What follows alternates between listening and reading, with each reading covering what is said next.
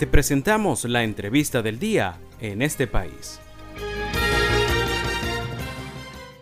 Hoy en la última entrevista para Radio Migrante por este 2023 tenemos como invitado al abogado Antonio Batista. Él forma parte del equipo legal de la organización Un Mundo Sin Mordaza. Precisamente ellos presentaron esta semana un informe en conjunto con Refugiados Sin Fronteras titulado Regularización Migratoria para los Venezolanos en el Mundo en el marco del Día del Migrante. Antonio, gracias por estar con nosotros acá en este país. ¿Cómo está? Hola, muy bien. Muchísimas gracias por la invitación, por darnos la oportunidad de, exponer eh, este informe y todos los beneficios que puede traer para los migrantes venezolanos. Antonio, precisamente la regularización es la base ¿no? de, de, la vida y de la defensa de los derechos de los migrantes en todo el mundo, ahora que estamos analizando el caso Venezuela. Pero quisiera que comenzáramos por allí. Eh, este informe eh, muestra los diferentes procesos de regularización que deben llevar a cabo los, los migrantes venezolanos en, países del área o en países de acogida qué tan importante se hace tener esta guía, sobre todo para de pronto los venezolanos que salieron del país quizás sin, sin una planificación eh, adecuada y de repente se encuentran en estos países y, consiguen trabas para, regularizarse.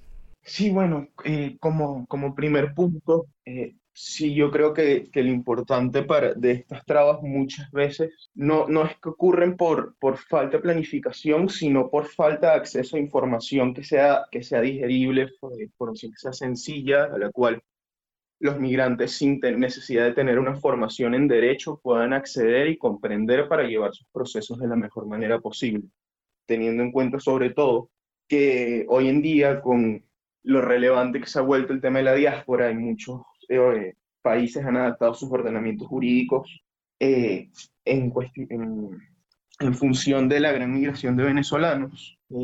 Resulta importante por el hecho de que la regularización es la forma de garantizar y asegurar el acceso a ciertos servicios y derechos dentro de los países, que quizás se pueda complicar mucho más si no están regularizados. Precisamente cuando ustedes deciden hacer este informe, eh, que como lo he dicho, es una guía obligatoria que debe tener cualquier persona que, decida emigrar a, estos países. Y quiero que también me cuentes, Antonio, a qué países eh, fueron objeto de, este informe. Eh, ¿Cuál fue la metodología para recabar esta, esta información y hacer este, este informe tan valioso? Bueno, este informe, eh, esta es nuestra segunda edición, parte de un informe que comenzamos a hacer en 2021 con siete países. En su momento solamente comenzamos con Argentina, Brasil, Chile, Colombia, eh, no, México no, por Perú y Estados Unidos. esto lo hicimos en colaboración y así fue como aplicamos la metodología de investigación con la empresa Thomson Reuters, la sí, la empresa de comunicaciones, ellos tienen un proyecto llamado Troslo. Es, un proyecto pro bono en el cual ellos conectan ONGs con escritorios para que estos puedan prestarles servicio pro bono. En este caso, nosotros lo que hicimos fue trabajar de la mano con ellos en la investigación de los marcos jurídicos de cada país, siendo una solicitud a cada uno de los escritorios en, en los países del informe y bueno, a partir de ahí lo que hicimos fue una recopilación y el análisis teórico inicial del informe. Eh, en, ese, en ese año ganamos el premio de mejor colaboración de todos los proyectos que se, llevó, que se llevaron durante, entre 2021 y 2022. Y bueno, eh, actualmente decidimos sacar nuestra segunda edición con Argentina, Brasil, Canadá, Chile, Colombia, Costa Rica, España, Estados Unidos, Italia, México, Panamá Perú, Portugal y República Dominicana. Lo único que varía respecto a nuestro informe anterior es que no incluimos Ecuador. Y bueno, esta, la, la importancia que tienen estos países o por qué los, los elegimos es por la gran cantidad de migrantes venezolanos que han, que han, que han migrado a estos países. Entonces fue como el criterio de elegibilidad. Eh, los escritorios prepararon eh, los resúmenes de los marcos migratorios como están en el informe bajo una estructura que realizamos nosotros. Y bueno, a partir de ahí nos encargamos de hacer la compilación y, que todo tuviese uniformidad eh, de información. Antonio, leyendo un poco sobre, sobre cada marco regulatorio ¿no? de, de, cada país que, que, ustedes muy bien explican en, en este informe, quisiera que, que, nos hablaras un poco sobre el, el, desafío que tienen los venezolanos ¿no? a la hora de salir y estar en estos países y como, como bien lo has dicho, la regularización es, es, la base para eh, acceder a, a ciertos servicios, a defender ciertos derechos de los migrantes en estos países, pero cuando los venezolanos salen, de repente están en, cada uno de estos países, se consiguen con, trabas por, por, diversas razones, muchas de ellas falta de información.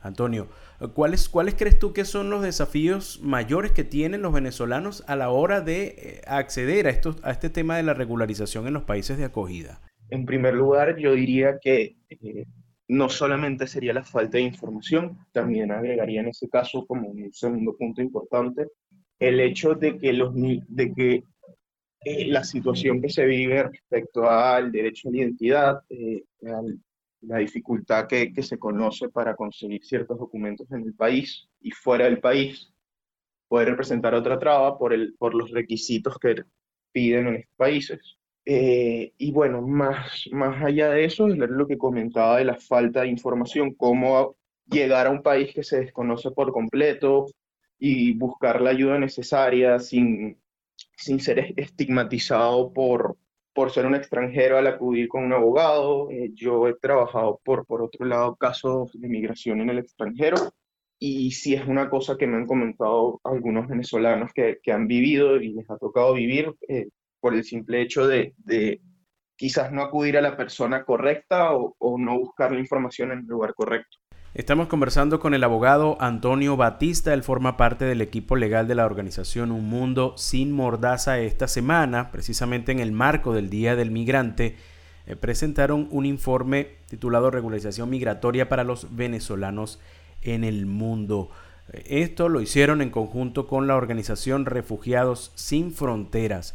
Antonio, también eh, hay ciertas recomendaciones que se hacen a cada país en, medio de este, de este informe. Hay una que me llama mucho la atención, se la hacen a Colombia, también pasa en, otras, en, otros, en, otras, en otros países y dice que se recomienda a Colombia tomar las medidas necesarias para combatir el aumento de los casos denunciados de tráfico ilícito de migrantes en tránsito por su territorio. Quisiera que nos hablara y, y nos llama mucho la atención precisamente este, este ítems porque este tema del tráfico ilícito de migrantes lo estamos viendo ya en otras naciones, principalmente en Centroamérica y en México, con todos estos venezolanos que están eh, rumbo a la frontera con Estados Unidos y los que ya han pasado. Quisiera que nos, que nos hablaras un poco sobre eh, quién hizo estas recomendaciones y cómo se tomarían estas recomendaciones para adaptarlas a este proceso de regularización de los venezolanos en estos países.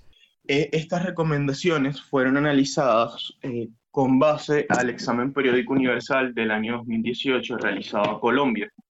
Eh, esto es un apartado del informe donde se analiza la situación migratoria basándonos en el examen periódico universal, en el último que se le realizó a cada uno de los países. En este caso, una de las, recomendaciones en las que se basó para Colombia es en aumentar sus esfuerzos para proteger y salvaguardar los derechos humanos de los venezolanos que se encuentran en situación de vulnerabilidad.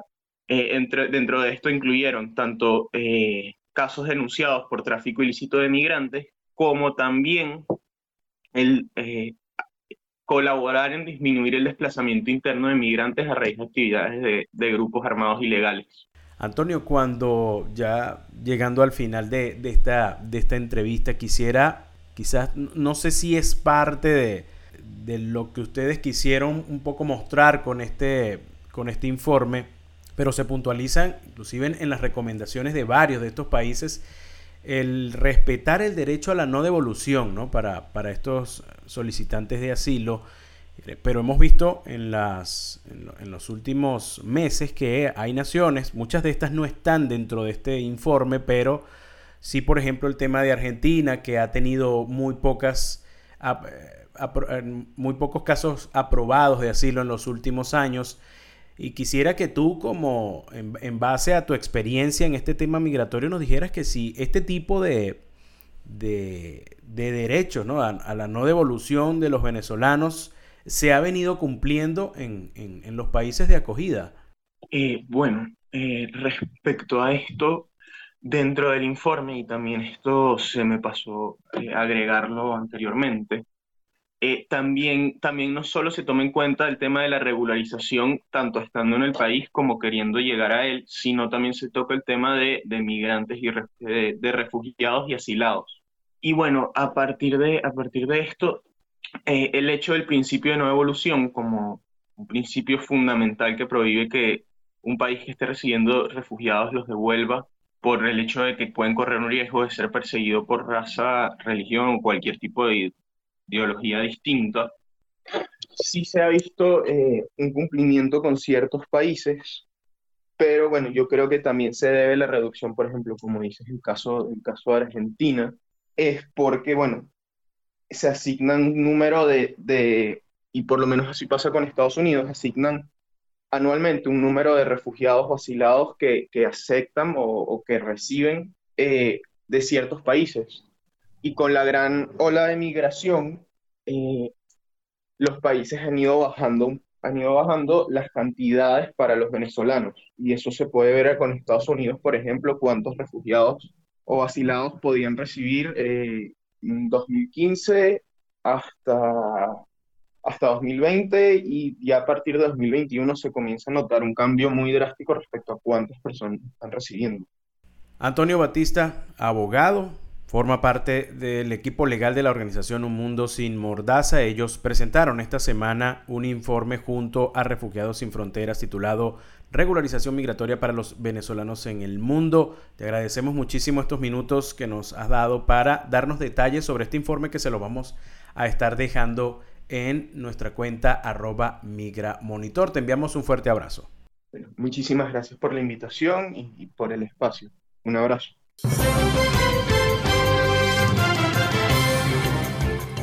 Esto fue la entrevista del día en este país.